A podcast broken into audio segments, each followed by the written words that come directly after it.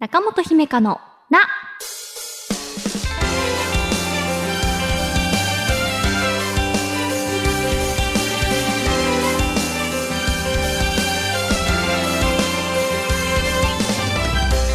心理カウンセラーの中本姫香です。今回はこんなお便りからです。ラジオネームポンツさん。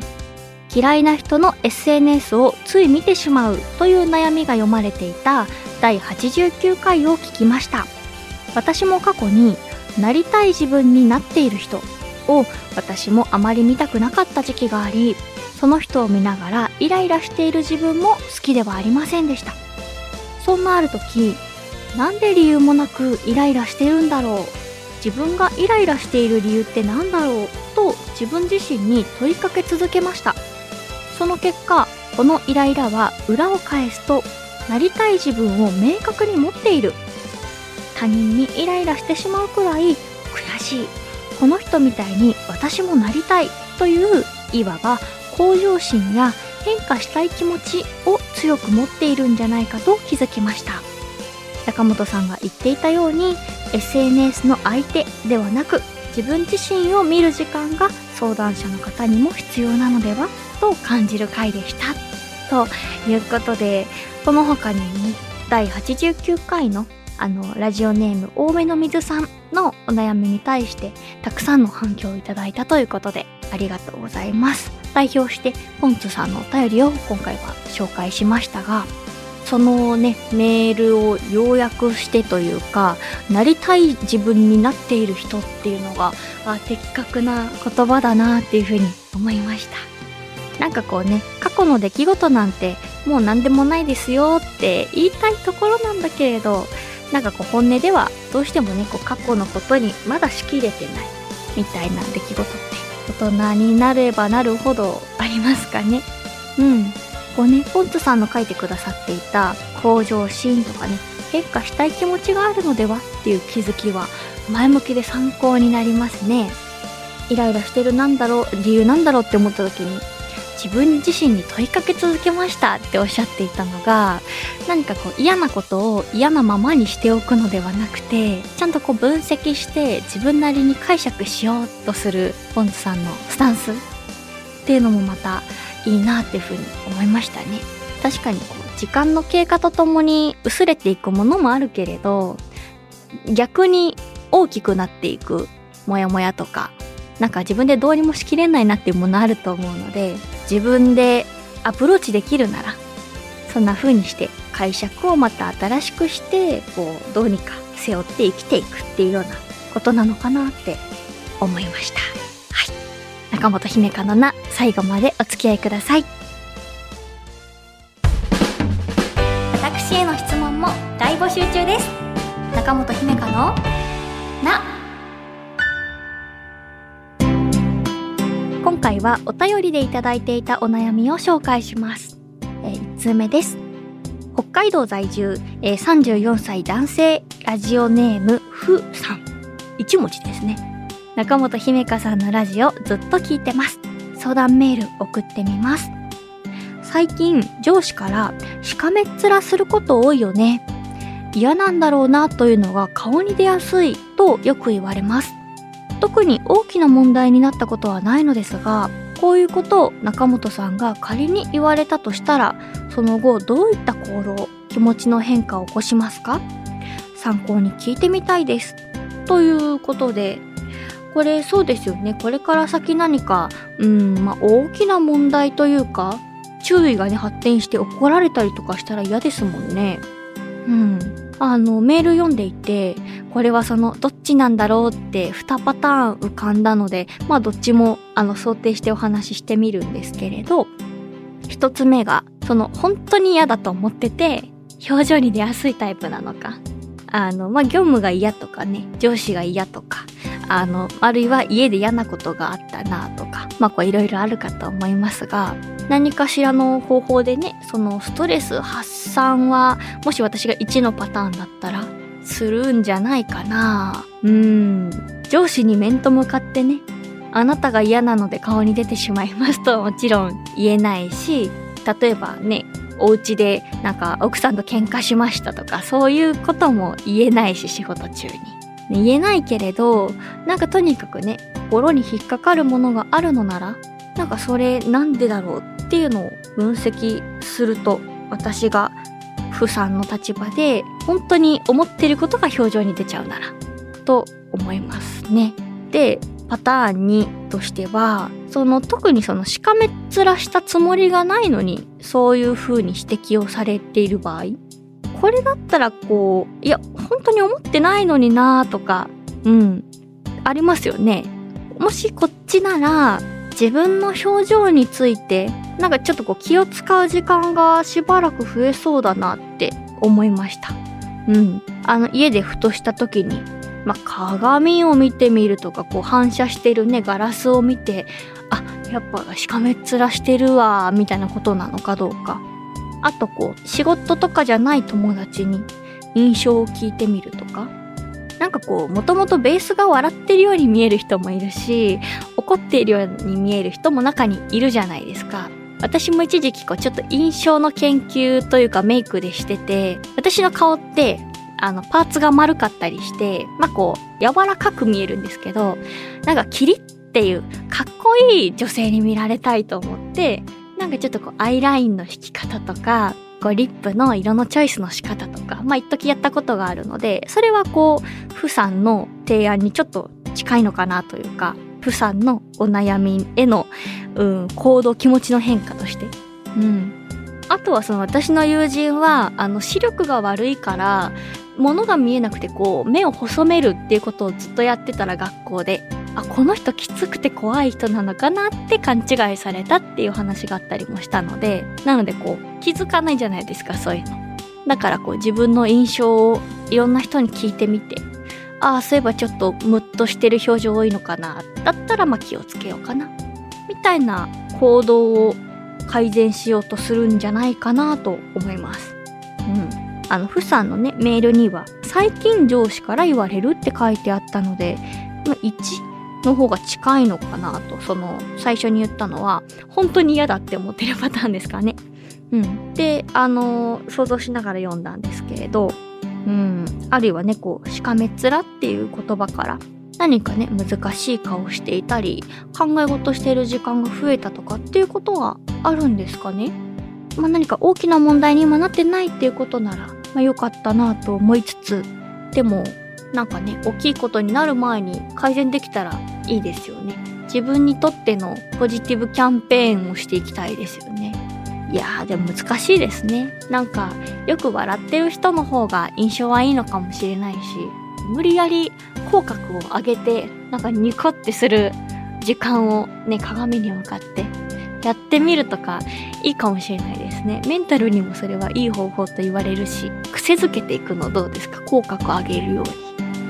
というのははい提案させてください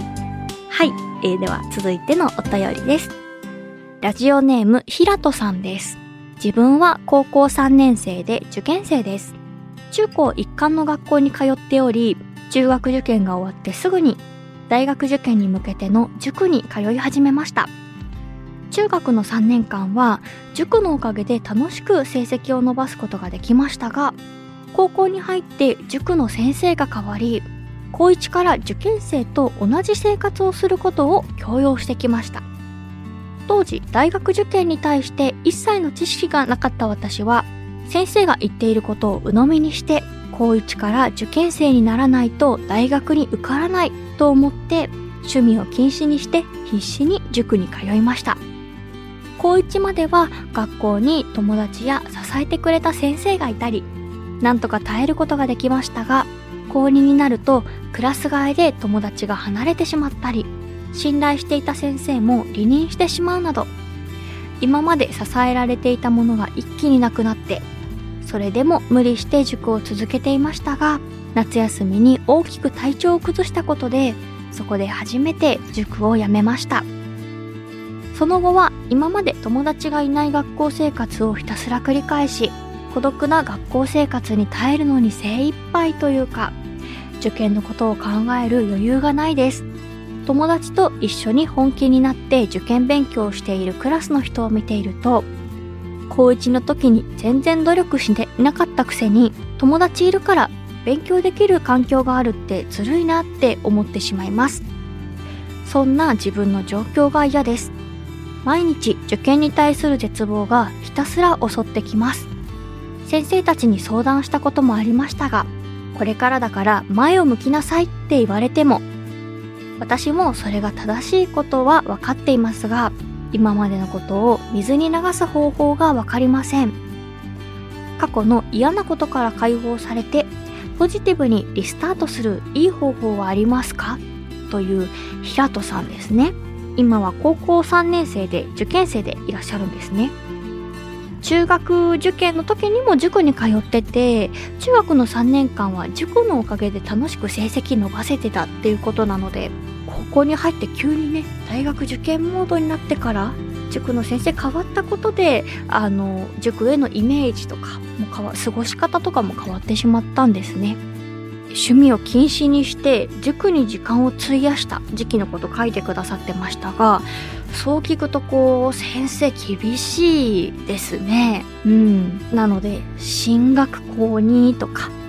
あの高校もねレベルの高いところに行ったのかなとか想像しつつ。でもね周りの塾生も同じようなこうストイックな生活をしていたらそれはこう特別厳しいっていう感覚はねあの平戸さんの中ではなくなってしまうものなんですかね。うん。高校2年の夏に体調を崩して塾を辞めたっていうことですがそれによって趣味とか息抜きの時間があの楽しめるようになったのかなとか。時間はあるけど自分の中であんまりこうそういうことはできないなって思っているのか。ちょっと心配ですね。うん。それでこうメールであの過去の嫌なことから解放されてポジティブにリスタートする方法ないかなっていうことですよね。うん、平戸さんはこう高校生から塾で過ごした時間に対してあんまりいい記憶ではないなっていうふうに思ってしまいますかね。こう厳しい環境の中で体調崩したりとか。今もねなかなかこう前を向くのが難しいっていう中で。うん、なんかもっとねその時期に友達を作るとか楽しい時間過ごしたかったのにって思うと悔しさもちょっと伝わってくる気がしますね。うん。あの過去に対して今までと違った角度から再評価してみるというかその例えばね自分をそこまで律して塾に通ってた自分すごくねとか 急に砕けた言い方になってしまいましたが。今ね同級生に対して友達と勉強していってずるいって思うのも高1の時に自分が一生懸命あの一人でね自分を追い込んでやっていたからこそのこの悔しさじゃね。とか。